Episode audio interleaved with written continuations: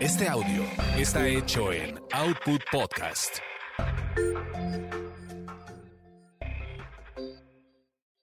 Escuchas a las sexolocas Alessia Divari y Edelmira Cárdenas. Prende tu curiosidad, activa tu imaginación, apaga tus prejuicios.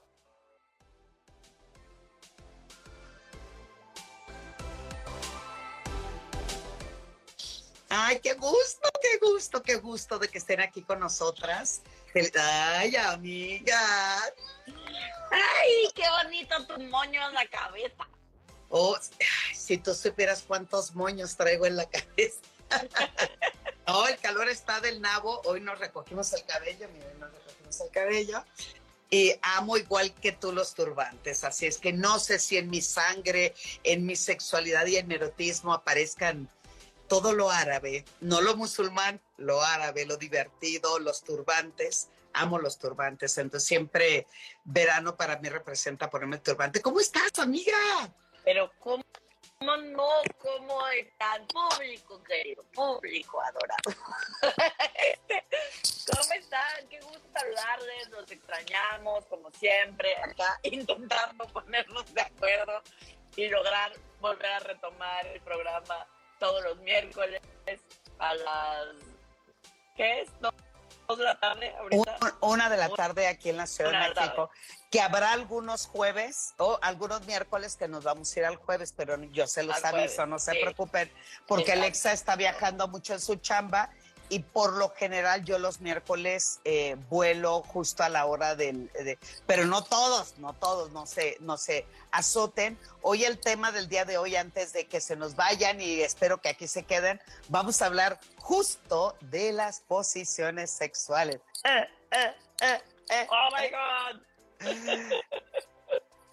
Oye, así de, y que, ah, ah, dime, dime, viene, viene, amiga. No, no, no, dime, dime, dime, así de qué, qué ibas a decir. No, te va a preguntar, y usted, querida y bella dama y ponderosa amante sexual, ¿usted qué opina de sus posiciones sexuales? Pues mira, a mí lo que me pasa con las posiciones sexuales, me pasan varias cosas. Pero uno es que nadie las pinches enseña, pues, ¿no? La gente cree que cuando se estudia para ser sexóloga, hay una materia, ¿no? Dentro de nuestra tira de materias a estudiar hay una materia como de posiciones sexuales uno, ¿no? Posiciones sexuales avanzados. Ah, no nos enseñaron eso. Ah, ok. No, y, una sola posición sexual no vi durante tres años y medio de la maestría, ni otros tres del doctorado, pues, ¿no? O sea, es como, en ningún lado nunca nadie nos enseñó, no, no forman parte del estudio formal o académico. Eh, no sé si en alguna escuela del mundo ahora lo empiecen a hacer, pero al menos cuando se estudia sexología humanista, desde una perspectiva humanista, las posiciones sexuales no son parte de lo que estudiamos, ¿no? La sexualidad, lo hemos dicho muchas veces, va mucho más allá de la penetración o mucho más allá de una posición sexual eh, particular. Eh, entonces, como que no, no es algo que eh, en el imaginario colectivo, cuando yo he preguntado como, ¿tú qué crees que estudian los sexólogos? ¿No? Unas posiciones, la otra es juguetes, jamás tuvimos una clase de juguetes, ¿no?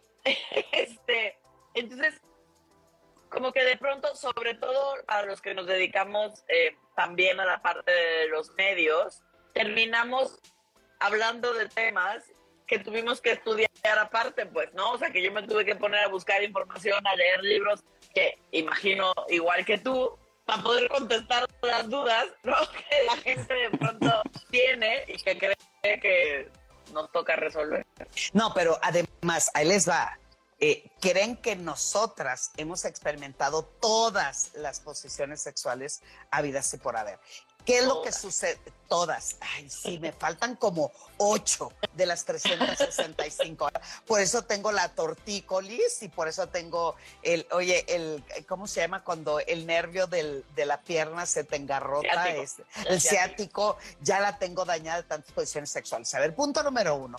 La posición sexual no estaba dentro de la, de la práctica sexual, no era un tema. O sea, no era un tema hasta el 1700, 1800, que era cuando se habló más hacia la parte médica. Sin embargo, la vida sexual se tomaba como cada quien a su libro albedrío.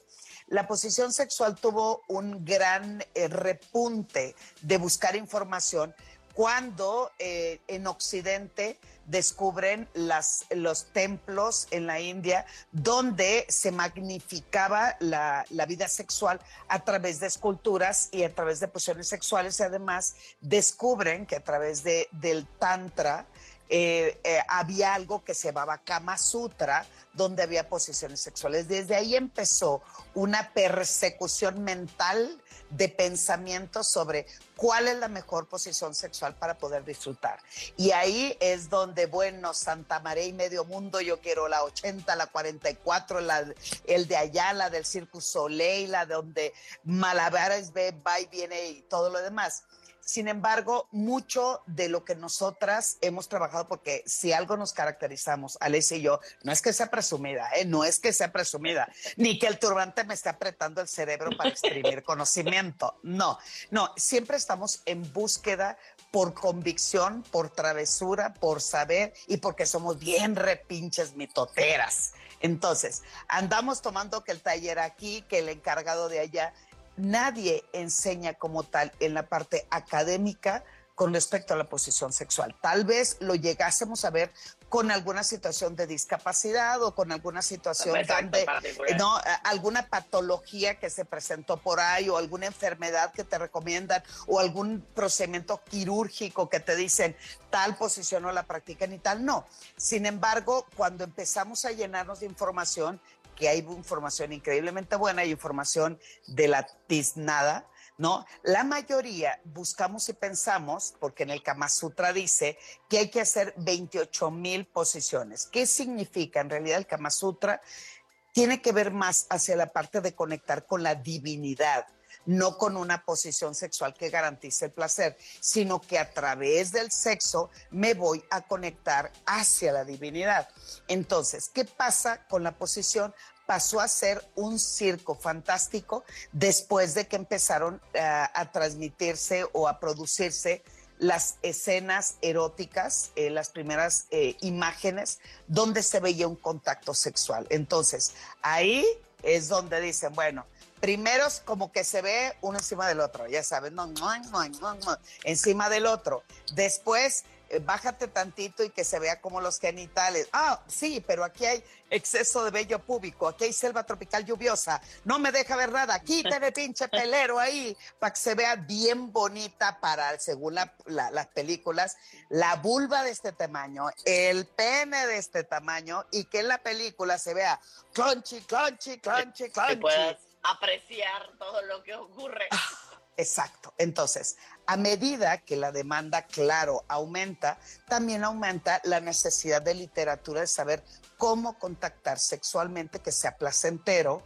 Y es ahí donde las posiciones sexuales toman repunte. Continúa, querida amiga, por favor, continúa. Exacto, y es ahí donde toman repunte y también donde de pronto muchos de nosotros nos casamos con la idea de que hay una serie de posiciones que deben de ser, ¿no? Por, por hablar del mundo de la pornografía, es como a todo mundo entonces le habría de fascinar el sexo anal y el sexo anal súper rudo que ni te preguntan. Em, y las penetraciones súper profundas con penes gigantes, em, donde el pene te va a salir por la boca, ¿no? De lo grande y lo profundo cosa que no forzosamente ni nos tiene por qué gustar, ni tiene que ser lo que nos dé placer a todo el mundo. Y la mayoría de los hombres no cuentan con esas dimensiones, ¿no? Entonces, las posiciones sexuales pueden ser algo que nos ayude, sí, claro. tenemos que por fuerza probar 787 a lo largo de nuestra vida. No, no está escrito en ningún lado. No. Tenemos que probar chingos de posiciones durante un encuentro sexual con un alguien, porque si no, no somos nadie. No, tampoco. ¿no? Si me preguntan a mí, ¿a qué hueva me da que me cambien 80 veces la posición? ¿no? Y es una cosa, es una cosa además que, por ejemplo, para muchas mujeres, si te cambian muy seguido la posición, estás agarrando ritmo, estás encaminándote y de pronto te, te cambian la posición. Es como chinga tu madre. Oye, O es sea, como, y de pronto un día de suerte se me hizo. con- O sea, es como ya estamos agarrando camino y me la cambian. No, no, no, no, no, no. Por eso siempre decimos que comunicación, ya sea antes, como le gusta a Delmira, porque a Delmira no le gusta que le pregunten Ah, ah. durante. Estás bien, cambiamos de posición. No, no me gusta. Me desconcentran. Me A mí desconcentran. me encanta. Yo soy fan, a mí me han de preguntar en el momento. ¿Estás bien? ¿Quieres algo? Cambiamos todo en orden. ¿Qué necesitas, mija? Yo sí soy de las de pro preguntar durante el momento. No, bueno, Pero bueno, le da, le doy. Exacto, si vas tú o yo, ya me Eh, cansé. chupa- ¿quién sube la lengua, baja. A ver, una cosa es, eh, y además a quien nos escucha, porque ya nos conocen muy bien, que aquí está Pedro Picapiedra. Que te amamos, te amamos. Ya estamos de regreso, ¿eh? Ya estamos de regreso. También, por cierto, saludos a nuestra querida Mérida. eh, este Jones nos manda muchos saludos. Eh, se están conectando. Gracias, gracias que aquí están por acá. Este, ahí está. Bueno, entonces, una cosa es la comunicación sexual. Si ya le dije, ya le voy marcando, claro, si es necesario que no se mueva, pues claro que le voy a decir, pepe, pepe, pepe, pepe, deja, vete tantito a la lengua, vete tantito, ay, el, dedito, el dedo, ay, dale hacia la derecha, a la derecha, sí, sí, pero ¿estás bien? ¿Qué más te hago? ¿Te cambio de posición? Siempre te ríes cuando Bueno, lo digo, O gacha. sea, es le prenda. A Oh, mí sí. me gusta que me pinches pregunten. Ay, ¿qué temperatura habrá en mi cuerpo para sentir la- el erotismo que se eleva? Oye, ¿mi lubricación crees que es basta para lograr conectar de esta manera? Estoy diciendo eso. Eso probablemente no me prenda. No lo sé. Si forma parte de un juego medio kinky, podría ser. Pero de normal, puede que no me prenda. Pero que me pregunten cómo vas, necesitas algo, todo bien, te falta, ¿no? Te ayudo de alguna manera. Sí, yo sí, bienvenida a las preguntas. A mí no me molestan. Bueno, ¿Sabes qué sí? ¿Sabes qué sí? Esto no tiene que ver con las posiciones, pero pues ya estamos en el tema. Si me preguntan, estoy pensando, ¿qué, qué cosas sí me, me desconcentra cuando me las preguntan? Si, por ejemplo, me empiezan a preguntar una, eh, una fantasía sexual como muy específica y quieren que yo se las empiece a relatar o que me empiece a inventar en ese momento como toda una historia de, uh, no, no. Como no, no tengo ni cabeza en este momento. mana, no es, ese es mi fuerte, para que veas. Usted. sé, Por eso somos amigas, fíjate, hay un, a mí sí, de- quieren fantasía, mm, viene con todo, te estoy degustando, va hacia arriba, el Eso camino no. hacia el monte, No. viene, viene, te sube, baja, ¿quieres tu leche? Sí, claro, todo lo que quieras. hay manera. ¿Qué, qué me hablas, Edelmira? ¿De qué Bueno, me hablas, no? Mana, para eso ser re buena, pero bueno, oye, por cierto, quien nos quiera preguntar de manera de que no salga su, no mencionemos su nombre, Alessia está mostrándole ahí nuestra secretaria de intervención de gobernación nos está haciendo el favor, haga nuestras preguntas. Eh, por cierto, saludos a Aquí Adriana. donde está el signo de interrogación, Ahí ahí, nos pueden hacer ahí todas mero. sus preguntas. Comentarios, preguntas, eh, este, recomendaciones, lo que ustedes nos digan, aquí estamos, ya regresamos. Besitos para Adriana que se encuentra en Holanda. Adriana, seguramente voy, Adriana, voy a ir pronto, nomás que no le quiero decir a Alexa porque, eh, eh, le porque de ahí... porque Si viene, si viene, si cruza el charco y no viene a Exacto, lo sé, lo sé, lo sé, por eso. eh, saludos hasta, hasta Holanda. Entonces, la posición sexual determina la posición frente a mi actividad sexual, Alessia Divari. Pues Supongo que de alguna manera podría ser, es decir, si mi posición ante la sexualidad es que las posiciones sexuales no son importantes, de alguna manera la está determinando. Y habla de mi posición frente a la sexualidad. En ese sentido, sí, creo que sí, podrían, podrían estar vinculadas de alguna manera. De alguna manera. Y, ¿Y qué pasa? Bueno, para mí lo que la, posición que más que determina es aprender a fluir y que venga lo que tenga que experimentar. Muchas personas, tanto hombres como mujeres, se ajustan a una posición para garantizar que solamente en esa podemos contactar el clímax o solo en esa posición puedo alcanzar los fuegos artificiales con el orgasmo. Entonces, eso también tanto Alessia como yo hemos tenido mucho en consulta cuando dicen, es que sabe que, oiga, yo solamente me quiero venir cuando me subo, en el caso de las mujeres.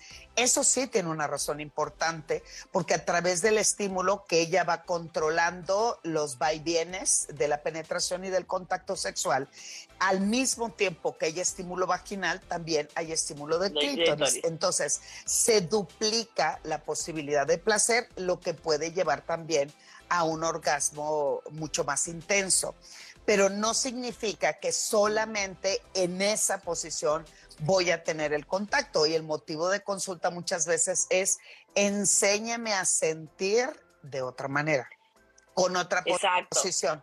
O en otra posición. Y, y lo cierto es que a veces estamos tan agobiados y tan casados con una manera porque descubrimos que de esa manera sentimos placer y alcanzamos el orgasmo, que nos da miedo probar otras distintas o que en el momento en el que veo que me estoy tardando más o que no se siente como se siente con la otra, entonces digo, no, no, no, esto no me gusta.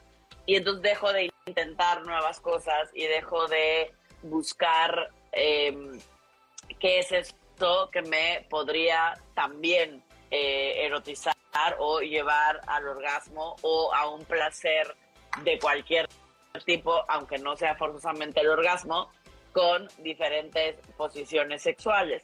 Eh, también es cierto, y lo hemos dicho en otras ocasiones, pero no nos aburriremos de decirlo, que no tienes que llegar al orgasmo. No es manda, no es obligación, no cada que tienes un encuentro sexual, coital, forzosamente hay que alcanzar el orgasmo.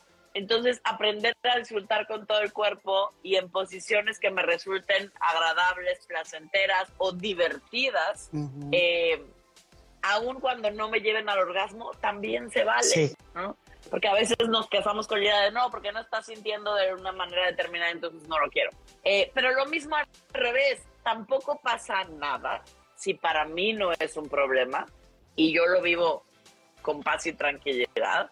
Si la la única manera de alcanzar el orgasmo es cuando yo estoy arriba. Tampoco pasa, nada. Porque hay quien se emperra en que no tiene que ser así, ¿no? Sí. Y entonces la pasan muy mal, porque es que, a ver, ya descubriste una manera ganadora, pues haz todo lo que te antoje hacer y cuando ya quieras alcanzar el orgasmo, ya te sabes la combinación ganadora, pues cuál es el tema, entonces haces la combinación ganadora y llegas al orgasmo. tampoco pasa nada. Sí, porque uno de los motivos importantes para no lograr eh, eh, llegar a esa explosión de fuegos artificiales o simplemente a conectar en mi actividad sexual, la raíz principal tiene que ver con la ansiedad. Entonces, la ansiedad se dispara cuando eh, me siento obligado u obligada o obligade o comprometida a qué? A poder conectar eh, la cantidad de posiciones sexuales que está, porque además me siento pobre y jodida porque yo nada más hago tres, o me siento rara si nada más eh, mi pareja tiene uno, o cada vez que tengo una práctica sexual debo de obligarme o debo de comprometerme a disfrutar una posición sexual diferente. Claro, claro la, espontaneidad, la variabilidad y la intención y la motivación son eh, motivos importantes para poder conectar, mejorar la comunicación y también disfrutar el placer, pero no cuando se presenta la ansiedad. Lo mismo, cambio posición sexual y en el momento en que siento que no me está resultando porque no llego. O sea, hago la posición sexual porque eso lo vi en eh, tal libro, en tal programa, con tal coach por ahí, o, este, nada con sexólogas, en el porno, hay que, fíjate, mucho, y fíjense, perdón, perdón, no digo, no estoy contigo nomás, manita, ¿verdad? Estamos con más. Entonces, en, eh, en muchas de las personas que les gusta estar viendo el porno, que se masturben, o que tienen una práctica sexual que les erotice tener la televisión o, el, o la pantalla encendida, lo que hacen es que replican lo que están viendo en la televisión. Entonces sí está bien, digo, tampoco no somos cerradas, no. Es mientras no haya ansiedad y lo puedas disfrutar, que te diviertes, que te carcajees, que te caigas, que se te oye, que la asiática se te enchine ahí el asunto. Sí, el eh, aquí muchos de los aspectos importantes es en la experimentación a través de la variación de posiciones sexuales, es que lo más importante es que intentes disfrutar lo que hagas, amiga mía.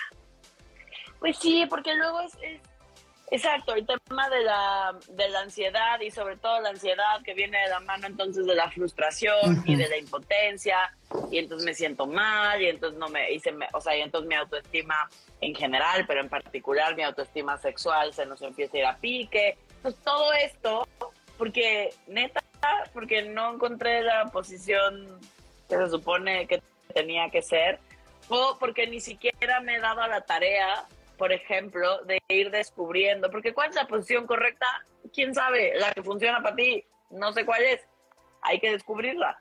Pero, pero, pero descubrirla tiene que ver con la curiosidad y con el permitirme ir descubriendo las sensaciones, dónde siento más rico, qué tipo de penetración es la que me gusta más, eh, hablando en el tema penetrativo, pero incluso para recibir sexo oral, qué tipo, o sea, cómo estoy más cómoda yo recibiendo sexo oral y cómo tal vez también está más cómoda mi pareja al momento de darme sexo oral, porque pues habrá momentos donde tú estés bien cómodo, bien cómoda, pero la otra persona no, pues, ¿no? Y uno se acalambra, y ya me duele la mandíbula, porque estoy toda chueca, me duele el cuello, porque ni siquiera sé cómo ponerme, porque, porque está rara la posición, ¿no?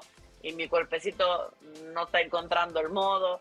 Entonces, todas estas cosas tienen que ver con darnos permiso de, de, vivir lo que estamos, lo que está sucediendo y de ver si funciona o no. Porque, por ejemplo, tengo muchas pacientes que de pronto llegan y me dicen, yo no sé por qué todo el mundo dice que las mujeres arriba es una gran posición, a mí no me gusta, me parece cansadísima, eh, yo no lo logro, y cuando les pido que me expliquen cómo la hacen, muchas mujeres, porque en el mundo del porno así la ponen muchas veces, es el hombre boca arriba, ¿no? Vamos a decir, el hombre está aquí boca arriba. Ahí les voy a poner uno que compré ahora que fui a Francia, es un, es un sacacorchos. Mío. Ah. Entonces, imaginemos que este es el muchacho, ¿no? Y entonces la muchacha, muy heterosexual, mi ejemplo, pero bueno, se pone arriba. Ahorcajadas, Ahorcajadas, exacto, ahorcajadas sobre el pene, pero en vez de estar así y hacer adelante, atrás, siempre ya sentadita, digamos, encima, y entonces hacer movimientos solo con la pelvis, ¿no? Este movimiento adelante, atrás, o en ocho, o ir encontrando cuál es el movimiento que me gusta, pero sentada, lo que hacen es con hacer squats, ¿no? Sentadillas. O sea, con las rodillas subir y bajar. Dios, mis rodillas no lo aguantan, pues, para empezar, ¿no? Pero quien tiene buenas rodillas, es como, pues no, porque claro que va a ser más difícil que alcance el orgasmo de esa manera, porque lo que estaba explicando Edelmira al principio de las posiciones, por lo cual la mayoría de las mujeres preferimos estar arriba, no sucede en esa posición porque no hay fricción con el clítoris. Entonces es. una posición que a muchos hombres les resulta placentera, pero a las mujeres de manera general no tanto. No tanto, no tanto, así es. Pues saluditos a Lili de Aguascalientes, Rosario, que también nos manda saludos. Vamos con la primera pregunta, ¿te parece, amiga mía? Permíteme tantito. La primera pregunta dice, hola chicas, tengo 38 años, mi esposo 43 y él no me busca para tener relaciones. ¿Será la edad o como que por qué, mana? ¿Por qué crees que le suceda esto? No, pues, mana, necesitamos más información. O sea, no te busca, nunca te ha buscado. A partir de algún momento él dejó de buscarte. Tú eras la que lo buscaba. Si tú lo buscas, él nos batea. Pero si, o si tú lo buscas, él responde. No, ahí nos hace falta mucha información para poderte orientar en una de las tantas posibilidades que podrían estar ocurriendo. Sí, porque... porque puede ser desde tiene problemas ah, para la elección, ¿no? Y entonces está evitando el contacto porque no sabe cómo manejar su problema, hasta está estresado, deprimido. Ansioso, esté frustrado, pero, pero además eh, no nos casemos con la idea de que la edad, la edad, tiene algo significativo para perder el deseo sexual o que no, tenga, no tengamos ganas de tener sexo. El asunto es que... Jóvenes Exacto. La vida sexual puede ser hasta el día en que te mueras, o sea, 85, 90, 93 años, eso es lo de menos. Aquí lo importante tiene que ver con la comunicación. Hay que hablar con él, saber y preguntar qué tienes, eh, veo que te ausentas, eh, no te conectas conmigo, yo necesito estar cercana a ti, la vida sexual representa algo importante. Justo, eh, por ejemplo, la siguiente pregunta tiene que ver con la primera. Entonces, dándole respuesta a esta chica es lo que dijo Alesia de manera contundente y prudente, porque viene la siguiente pregunta, que es una chica, para tener líbido más alto y tenga más ganas de tener relaciones sexuales, ¿qué recomiendan? Pues lo primero dicen que el orgasmo es de quien lo trabaja, pero el deseo sexual, lo hemos dicho y lo seguiremos repitiendo y no nos cansaremos jamás de decírselo. El deseo sexual no viene como tortillas en la máquina que, oye, que vas viendo que se marca la masa y luego sale después ya hecha la tortilla y echa la tortilla y echa la tortilla. Tiene que ver mucho el deseo sexual con el deseo de vida. ¿Cómo estás viviendo hoy tu vida? Qué es lo que estás disfrutando, estás conectando contigo, te estás masturbando, te autoerotizas, piensas, tienes fantasías eróticas, o sea, también no es que el deseo aparezca así, ah, bueno, bueno, sí se puede aparecer la neta, sí, pero bueno, es de, ah, hoy tengo ganas, bueno, con permiso, voy a hacer esto. También hay que echarle ganitas, estén trabajando constantemente en su erotismo, denle la fantasía, denle el pensamiento erótico, pero también denle tiempo de disfrutar su cuerpo para poder disfrutar eh, eh, el del cuerpo del con quien o con quienes compartes. Dile, Alesia, dilo por favor. Es que estoy pensando que sí, estoy completamente de acuerdo, pero al mismo tiempo también es cierto que como bien dices, yo soy una convencida de que el deseo se construye, ¿no? Eh, si bien hay una parte seguramente biológica y existimos las personas que tenemos más energía, más deseo, eh, somos más fantasiosos, todo eso puede ser. Em, que seguramente hay quien, como en, toda la diversidad, por supuesto, eh, habremos quienes tenemos un poco más y quienes tienen un poco menos. Pero también es cierto que de pronto no nos damos cuenta que de hecho lo construimos la gran mayoría de las veces. Eso que parece muy espontáneo, la, la gran mayoría de las veces está construido. O sea, es, muy fácil verlo, por ejemplo, en las parejas que ya llevan un rato juntas. Es cuando vamos a suponer que acabas de empezar con alguien, acabas de conocer a alguien y entonces em, no viven juntos, cada que se ven hay un encuentro sexual, ¿no? Eh, y de pronto pareciera muy espontáneo cuando se ven que está el encuentro sexual pero en realidad si ponemos atención lo fuimos construyendo toda la semana. Yo ya sé, o al menos espero, que el sábado que voy a ver al galán, me, cada quien hace el ritual que le funciona. Yo me depilo, ¿no? O sea, yo, yo estoy construyendo, ¿no? De espontáneo va a tener entre poco y nada. O sea, porque claro que yo estoy buscando que ocurra. Me dé cuenta o no. Claro que el que me escriba y me diga que me extraña o que me quiere ver, eso va construyendo el deseo. claro que, que entonces escoja yo la ropita que me quiero poner el día que lo voy a ver y me fijen que mis chones, ¿no? Que mis calzoncitos no estén agujereados porque yo no me sentiría cómodo. Ay, no, puedo llevar mis calzones agujereados. Pues habrá quien le prenda. A mí me haría sentir incómoda conmigo misma. Oye, y yo que uso mis brasieres de, de hoyos aquí, de hoyo abajo. Ay, bueno, está bien. Muy mal. Mira, muy mal. Eh, ¿Me explico? Todo eso lo vamos construyendo. Te invito a cenar, estamos platicando y entonces en la cena están las miraditas, pero el te extrañé, pero el me hiciste falta, pero el cómo estás, pero qué chula, pero qué guapo, pero no.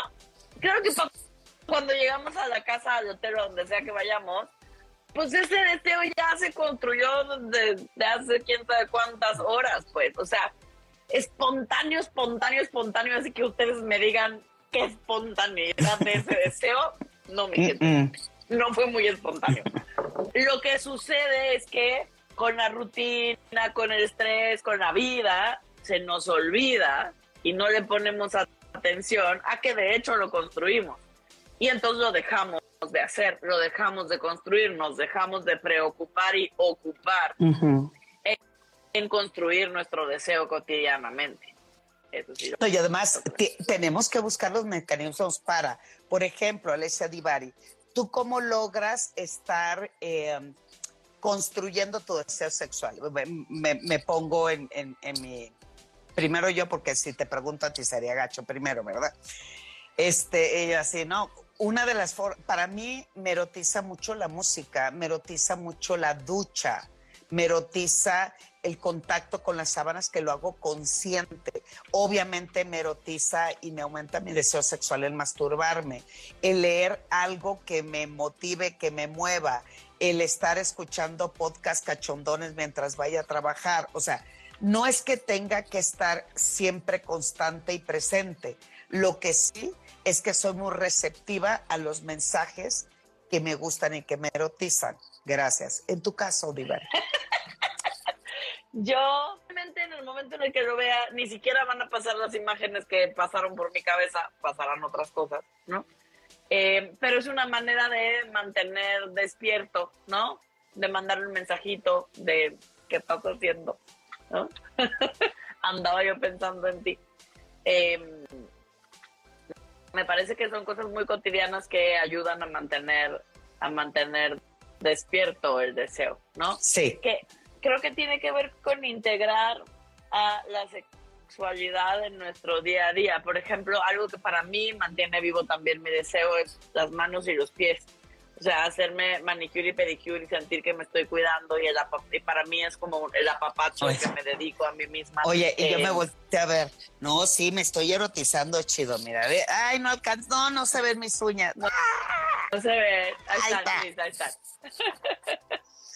Este, entonces, para mí eso también tiene que ver con mi sexualidad, o sea, sí, con, cuidar de mí misma y con sentirme, pero, pero, pero es una cosa que me hace sentir femenina, que me hace sentir sensual, que me hace sentir lista. Eh, em, eso, eso me ayuda a estar en el mood, en un mood más sexual. Sí, porque me encanta. Y eres bien cachondita, mija, qué bárbara. Ok. Qué bárbara. Sí, qué barbaridad. Sí, pero también hay el otro lado de la moneda, son personas que eh, por parte de la pareja no hay juego, que también hay agotamiento mental, que nos llevamos del nabo, que tenemos un chingo de hijos, que, eh, que, tengo que trabajar, subir y bajar.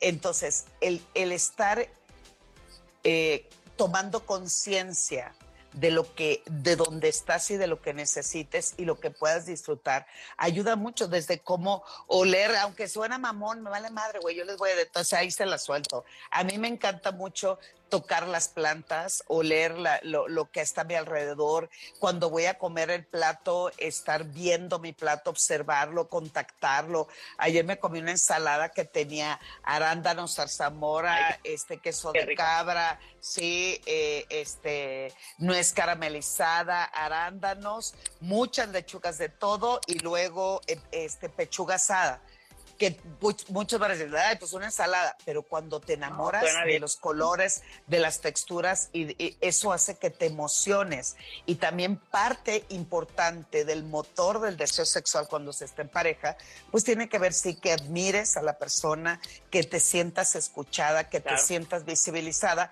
Y hablo en femenino porque quien nos preguntó fue en femenino. Pero bueno, Espinosa Dali dice, chicas, tiene mucho que no las escuchaba, me da mucho gusto que estén muy bien. Sí, estamos muy bien, gracias. Ya vamos a estar todos los miércoles y un día que no vayamos a estar el miércoles, lo vamos a hacer el jueves, pero yo les voy a avisar a través de, mis redes. Ay, Fernando Moyao nos manda muchos besos igualmente, mi querido Fer. Eusebio López, saluditos. Gracias por tu comentario. Es, eh, vamos a la siguiente pregunta porque ahorita estamos eh, también respondiendo eh, hermosas las quiero mil, dice Jacqueline Huerta. Eh, Rosario, saludos hasta Mexicali, Baja California. ¿Dónde? Este Rivera Prince dice saludos, Jess. Pues no sé. ¿Quién es? Pues, pues yo no soy Jess. ni yo tampoco. ni, yo, ni yo soy Jess. ni yo soy Jess. Manchates hermosas por acá ando. Saludos. Hola, Carlitos. Sí, Juanchi. Oye, cambió la foto, viera de nomás. Saludos desde Guanajuato, excelente tema. Eh, dice Pedro Picapiedra, pues déjenme comunicarles que a mí me gusta decirles que me gustan las dos. Ay, chimenguencho, no, sí le encanta. Concepción, saludos hermosas desde la Ciudad de México. Y ahí va la siguiente pregunta.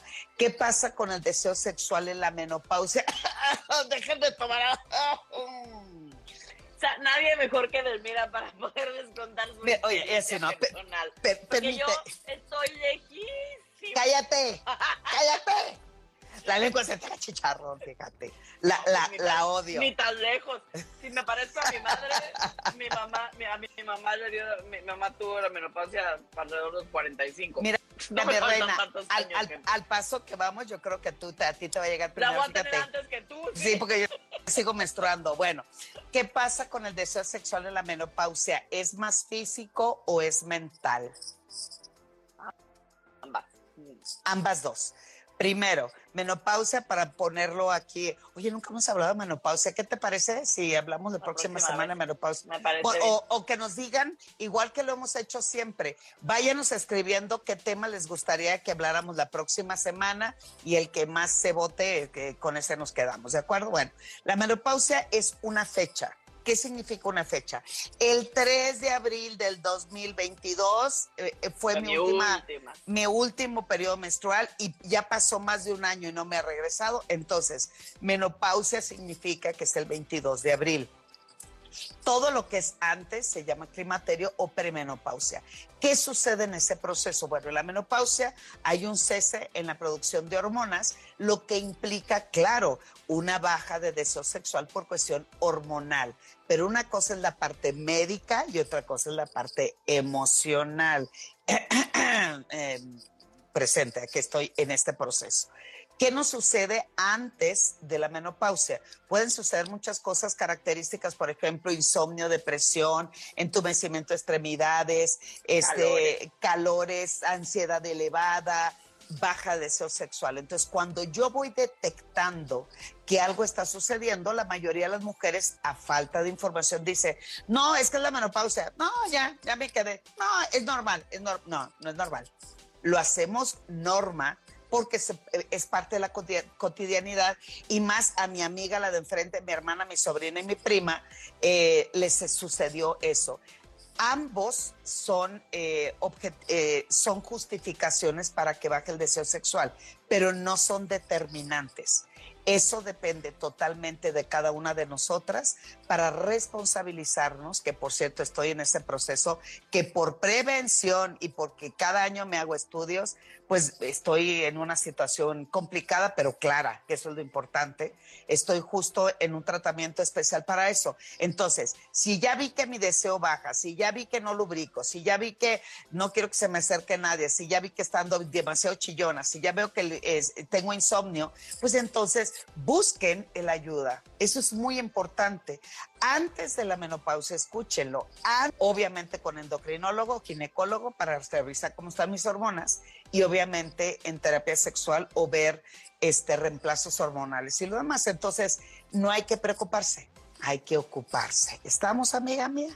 Exacto, porque hay una parte fisiológica que no estamos diciendo por mucho que no sea cierto, hay una serie de cambios en el cuerpo que ocurren, pero también lo cierto, y esta parte es muy importante porque sobre de esta, además de la parte médica, eh, podemos trabajar, es sobre el tema emotivo psicológico, ¿no? Sobre nuestras creencias acerca de la sexualidad. Eh, porque si bien habrá temas como seguramente necesitaremos usar un lubricante a partir de la menopausia, pero tampoco se acaba el mundo. Hay quienes lo usamos desde antes, ¿no? Eh, eh, habrá ciertas posiciones, tal vez, que dado que las paredes vaginales se adelgazan, eh, puede que haya ciertas posiciones que empiecen a resultar molestas. simplemente buscas, hablando de posiciones, buscas unas posiciones que en este momento de tu vida se acoplen mejor a ti. Pero es que eso es toda la vida. Nuestra sexualidad va cambiando, a querernos aferrar a que nuestra vida será siempre igual, idéntica y que no pase nada. No es posible. Todo el tiempo estamos en movimiento, todo el tiempo nuestra vida va cambiando. ¿no? Yo siempre lo digo que si a la Alesia de 20 años le hubieran dicho que algún día la posición de cucharita iba a ser mi preferida, habría dicho, es que tú no me conoces, pues, ¿no? no, qué hueva la cucharita, ¿no? casi o 20 años después, ¿no? Oye, si el celular te pide, eh, eh, a ver, si el celular te pide que te actualices cada mes y medio, ¿por qué? Porque si no te actualizas, el sistema se alenta, se aletarga, ya no tienes memoria. Si el celular te pide que te actualices cada mes y medio, como que ¿por qué no te tienes que actualizar en tu vida sexual y en tu vida? Entonces, eso es importante también. Déjese sentir exploren. Hoy, si, si, nuestro, si nuestro cuerpo fuera un mapa erótico sexual, pues algún día te tocará bajar al río, otro día te tocará montaña, otro día te tocará el desierto. El asunto es saber disfrutar en cada ecosistema en el que te encuentres sexual. bueno, mi marido y yo vamos a hacer un trío con una mujer. Oh Ajá, eso me emociona y me da miedo al después estaré lista.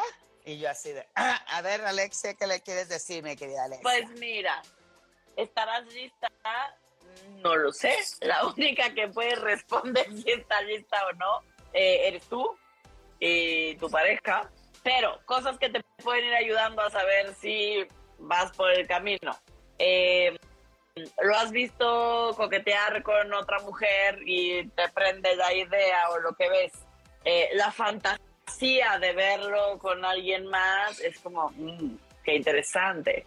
Tú estar con otra mujer, mm, dices, mm, no lo sé, suena bien, Willy, se me antoja, podría ser, tengo ganas de explorar un cuerpo femenino, eh, o que ese cuerpo femenino explore el mío. Eh, ¿cuáles, ¿Cuáles son mis límites? Es bien importante que entre tú y tu, tu pareja tengan muy claro cuáles son las reglas, cuáles son los límites que están bien para cada uno de ustedes, con qué sí pueden hoy. Es decir, en este primer trío que van a hacer, ¿qué, qué sienten que pueden manejar? Porque puede ser que sea como, no, no, no, no, no, yo no te podría ver hacerle sexo oral a alguien más. Todo lo demás no hay tema. Pero sexo oral solo a mí está bien, no pasa nada, pero eso, se platica, eso se conversa, se llega a un acuerdo. ¿Cuáles son mis límites hoy? Eso es vital si quieren que ese trío pueda funcionar. Y tener clarísimo que en cualquier momento, en cualquier momento del encuentro sexual, cualquiera de las partes involucradas puede decir, basta, hasta aquí puedo. Se va el para atrás a medio momento erótico y decir, hasta aquí puedo. No, no se empujen más allá del límite que están pudiendo manejar. Otro día lo intentan, si es que lo quieren volver a intentar, se vale. Y empujamos otro poquito el límite. Pero no lo voten así si no están pudiendo. Se vale decir no. Sí. Además, como dice el dicho, sobre aviso no hay engaño. ¿Y a qué me refiero con sobre aviso no hay engaño? Ella dice, estaré lista. No estábamos listas para casarnos, no estábamos listas para tener un hijo, no estábamos listas para cambiar de ciudad. Lo que tenemos que estar es dispuestos a la experiencia y cuando digo sobre aviso no hay engaños es que mucho del éxito de este contacto sexual en trío es los acuerdos que tengan ambos. Entonces, eh, como dice Alesia, eh, no me gustaría verte que le hagas tú sexo oral a ella, pero ella sí me puede hacer a mí. Ese es un acuerdo. Otro acuerdo sería, eh, si veo que te tardas más en ella, se acabó el chiste y se acabó, o sea, se acabó. Ese tipo de, acuerdos son vitales para saber que esta experiencia que, deseo experimentar, pues va por el camino que necesitamos para poder contactar. Pues bueno, la chica que nos dijo que el esposo mm, eh, tenía 38 y ella 33 y dice eh, que no le gusta tener relaciones sexuales, ya no está tomando pastillas para poder tener relaciones sexuales, pero le cuesta trabajo. O sea, toma Viagra. Exacto, pues por ahí ve el asunto, querida amiga. Este, pero hay que ser. Empezó a tomar por algo. Sí, o, por qué lo toma, o quién se lo recomendó, qué le está sucediendo. Nos, sigue faltando información, porque eso solo es un síntoma más que no sabemos cómo ocurrió. Oye, o sea, empezó. Gracias y una cosa es. no, no, dilo. Una cosa es el deseo sexual y otra cosa es la erección. Exacto. Entonces, no, no hay que revolver la gimnasia con la magnesia. Exacto. Entonces, son cosas separadas puede haber erección sin deseo y puede haber deseo sin erección. Entonces, no forzosamente bien de la mano. Em, y esto es, muy importante que, que Delmira lo haya acotado porque es, muy cierto y generalmente lo confundimos porque nos lo enseñan chueco. Em, y por otro lado es, empezó a tomar las pastillas porque todo el tiempo le decía, es como no estamos teniendo encuentros y él siente que algo estaba pasando como no podía tener una erección y entonces está usando las pastillas, pero pareciera que no hay deseo. ¿Qué? ¿Cómo fue? ¿Por qué empezó a tomarlas? ¿Quién, quién se las dio el médico? O sea, auténticamente tiene un tema, se las autorrecetó. Sí. No, falta sí, no. información. Ah, falta información. Y aquí hay una, una pregunta de una chica que dice, ¿cómo superas que tu pareja se metió con una prostituta y te contagió de sífilis? pero hay una familia de por medio. Alesia. Este, eh, pues paso número uno, lo quieres superar. O sea, para ti es importante quedarte en familia y pasar el evento y darle vuelta a la página, o sea, integrar el evento a la historia de ustedes dos, porque digamos que dentro de lo o sea, dentro de lo difícil en el sentido de la traición, ¿no? Que esa es una parte a manejar, ¿no? El tema de la traición, porque parto de que explícitamente había un acuerdo de solo somos tú y yo, ¿no? Entonces, esa traición duele y si la quieren trabajar, se trabaja. Em, y podemos sacar grandes aprendizajes y que la pareja siga funcionando incluso mejor a veces. Sí, aprendan a em, comunicarse. exacto, ¿no? te, o sea, el tema que sea prostituta, porque pareciera que hicimos hincapié en que la prostituta te causa conflicto. hay varias partes dentro de eso que estás diciendo, ¿no? Y la tercera es, además, no me cuidó, no se cuidó y por lo tanto no me cuidó y eso me lastima, me hace sentir que no puedo confiar en él, em, etcétera, etcétera. Em, dentro de todo, el sífilis si lo detectas a tiempo, como seguramente habrá sido tu caso, es súper tratable eh, y no deberían de quedar secuelas al día de hoy. Entonces, no es digamos que a nivel médico no es grave, ¿no? Hoy por hoy. Eh, a nivel emocional, habría que ver hasta dónde estás y están dispuestos a entrar a la relación y a lo que sucedió y a acomodarlo, integrarlo eh, para salir reforzados de la experiencia, idealmente. Pero es chamba. Y es, y es chamba. Y es chamba en psicoterapia y es chamba y se puede salir adelante. Mucho de trabajo en psicoterapia, claro que se sale adelante. Y lo tercero es que también implicas a la familia. Una cosa, otra vez, es la gimnasia y la magnesia. Una cosa es mi ambiente familiar, lo que repercute el hecho de que se haya contagiado, que haya habido un conflicto en la pareja y eso repercute también en la estabilidad de la familia, pero no es determinante con respecto a la familia. Una cosa es la familia y, otra es la pareja. pareja. Exacto. Eh, Fernando Moyao, ya lo dije, ¿verdad? Ya la saludé. Anel, Edelmira, cuando vienes a Mérida? Anel. Voy el viernes, mándame un mensajito y este, nos quedamos de ver, nos echamos un cafecito por ahí. Este, eh, Pedro Picapiedra dice, Delmira, te espero en California, mi hermosa sexóloga, para conocerte cuando quieras. ¿Cómo? ¿Ya no está viviendo en, Alaska? En Alaska. Oye, y, dijo que le gustamos las dos, como Pero que... te invito solo a ti. Yo sí se me vence mi visa en octubre, así es que a partir de ahora ya no puedo ir a Estados Unidos hasta que no renueve la visa porque no, no van a dejar entrar y pasar. Amiga mía, vamos concluyendo, nos faltan ocho minutitos mientras llegan más preguntas. A ver, vamos a otra pregunta. Si siento mucho deseo al inicio, pero ya luego me enfrío, dice una chica. Pues si sientes mucho al inicio, significa que vas con intención, que estás entusiasmada, que le da rienda suelta a tu deseo y excitación, que logras comunicarte, pero después te enfrías, significa que estás pensando mucho lo que estás haciendo, eh, te distraes eh, mentalmente. Hay que ver también si llevas algunos objetivos, si crees que no se están cumpliendo tus objetivos. El asunto aquí es la enfriada significa que estás pensando harto, ¿verdad, Con una alta probabilidad, con una alta probabilidad, está, tu cabeza se va a otra parte, te desconectas de tus sensaciones, ¿no? Seguramente. Eh, algo te asusta, algo te aburre.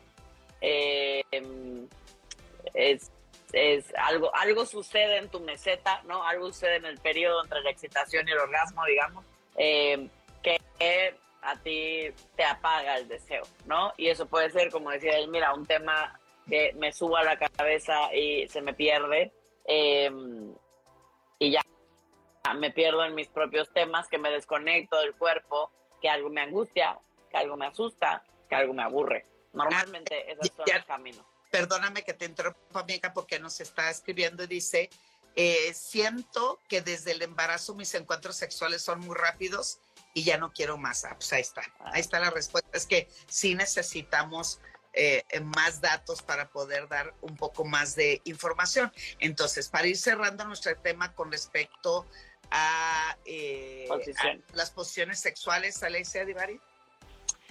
Pues nada, me parece que algo con lo que a mí me gustaría cerrar tiene que ver con eh, exploren, o sea, sean curiosos. Yo, yo creo que una palabra vital para la sexualidad y para la vida, pero particularmente para nuestra sexualidad, es la curiosidad. Y hablando en específico de eh, posiciones sexuales, la curiosidad hace toda la diferencia. La curiosidad de cómo siento mejor, dónde siento mejor, si me muevo así, ¿qué siento? Si me muevo asado, ¿qué siento? si me pongo de esta manera, si me pongo de la otra, si él o ella lo hace así, si yo lo no, curiosidad, gente, curiosidad de cómo funciona mi cuerpo, de cómo embona mi cuerpo, el que tengo hoy, con el de la persona con la que estoy en este momento, en este día, porque a veces nos casamos con una posición y estoy con otra persona y con esa otra persona esa posición no cuaja, porque nuestros cuerpos no embonan de la misma manera, y no cuaja. El problema no es la posición, pues busquemos otra, otra manera en la que nuestros cuerpos emponen de una manera mucho más armónica para nosotros. Qué sabia eres, de veras. Sé que Está muy cabrón, la verdad. Tantos años, o sea, tu sabiduría en Italia, bueno, ha crecido de tal manera que me tiene impactada. Me voy a estudiar aunque sea Xochimilco. A ver qué se me pega. Totalmente de acuerdo con mi Maniwis. El asunto es la mejor posición sexual es la, cuando no tienes una posición frente al sexo. Lo importante es saber escuchar tu cuerpo para poder saber escuchar el cuerpo de la otra persona. Una buena posición sexual, aunque sea una, aunque sea dos, eh, eh, me encantó cuando dices la parte creativa. Dicen, eh, y curiosa, que dicen que la curiosidad mató al gato. Y efectivamente, hay que darle rienda suelta a través de esa comunicación que podemos lograr eh, con nuestra pareja, decir, vamos, a, y no, aunque no sea pareja, man, así de, vamos, ahí vamos, podemos hacerlo. Entonces, si ya estás en una posición sexual, le puedes dar una variación buena, sustanciosa, importante, cuando al mismo tiempo que estamos en esa posición, podemos hacer otra cosa. Una de mis grandes favoritas eh, posiciones, como dice Alesia, también la mía es de la cucharita. Entonces, si al mismo tiempo se está dando el estímulo y la penetración, también puedes estar estimulando el clítoris, también puedes estar agarrando la chichis, también tu mujer puedes estarle acariciando eh, la, la cadera, pescándole la nalga. O sea, de lo que se trata es no focalizar toda nuestra atención en esa posición y que voy directo a eh, el orgasmo o al objetivo principal con el cual contactamos. Entonces, igual puedes estar en la posición del perrito y al mismo tiempo estoy acariciando la espalda, estoy jalando el cabello, estoy dando algunas nalgaditas, o sea, váyanle dando un poco de variación a la posición y eso hará que aumente también tu satisfacción de saber que estás dando todo en el ruedo, que estás dando todo en la faena. Entonces, pues échenle los kilos, hay que experimentar. Diviértanse, diviértanse. Y pero eso no marca, no es, la posición no es determinante ni garantía de que será mi placer, sino que tienen que ser muchos factores que logramos enriquecer este contacto. Así es que, Marias dice, las amo a las dos, muchas gracias por regresar, ya les extrañaba muchísimo, no nos abandonen tanto tiempo. No, quinto, nos regresamos todos los miércoles y el miércoles que no vamos a estar, lo vamos a hacer el jueves, pero yo les aviso para que estén. El próximo, la próxima semana, de hecho, lo hacemos el jueves. Y sí, gracias, porque yo vengo en vuelo. gracias, amiga. Entonces, la próxima semana eh, nos tendrán el jueves a la una de la tarde. El tema de hoy, Rulo, fueron posiciones sexuales. Hola hermosas, ya las extrañaba, se les quiere saludos desde Saltillo, eh, muchos besos y saludos. Edelmira siempre es un encanto, perdón, perdona, deseo. Edelmira siempre es un encanto y traigo el peinado de encanto escucharte y verlas. Así es que, Anela, se extraña Anel, escríbeme, me encantaría echar el cafecito contigo en Mérida Dice, es mi primera vez y ya me gustó el programa. Cris, por favor, Cris, tenemos años nuestros podcasts. Allí están todos nuestros podcasts que hemos hecho a través de Sexolocas. mía, dando muchos besos, te amo con todo el cucharón. Próximo jueves, ¿por qué? Porque el miércoles voy volando. Entonces, jueves, una de la tarde. Y no vimos el, el tema, mana. Ah, no vimos, pero pues si no escríbanos, si, si no nos escriben de qué quieren hablar, hablaremos de menopausia. Eh, ándale pues, que estén bien, bonita tarde. Te amo. Te quiero. Bye. Bye.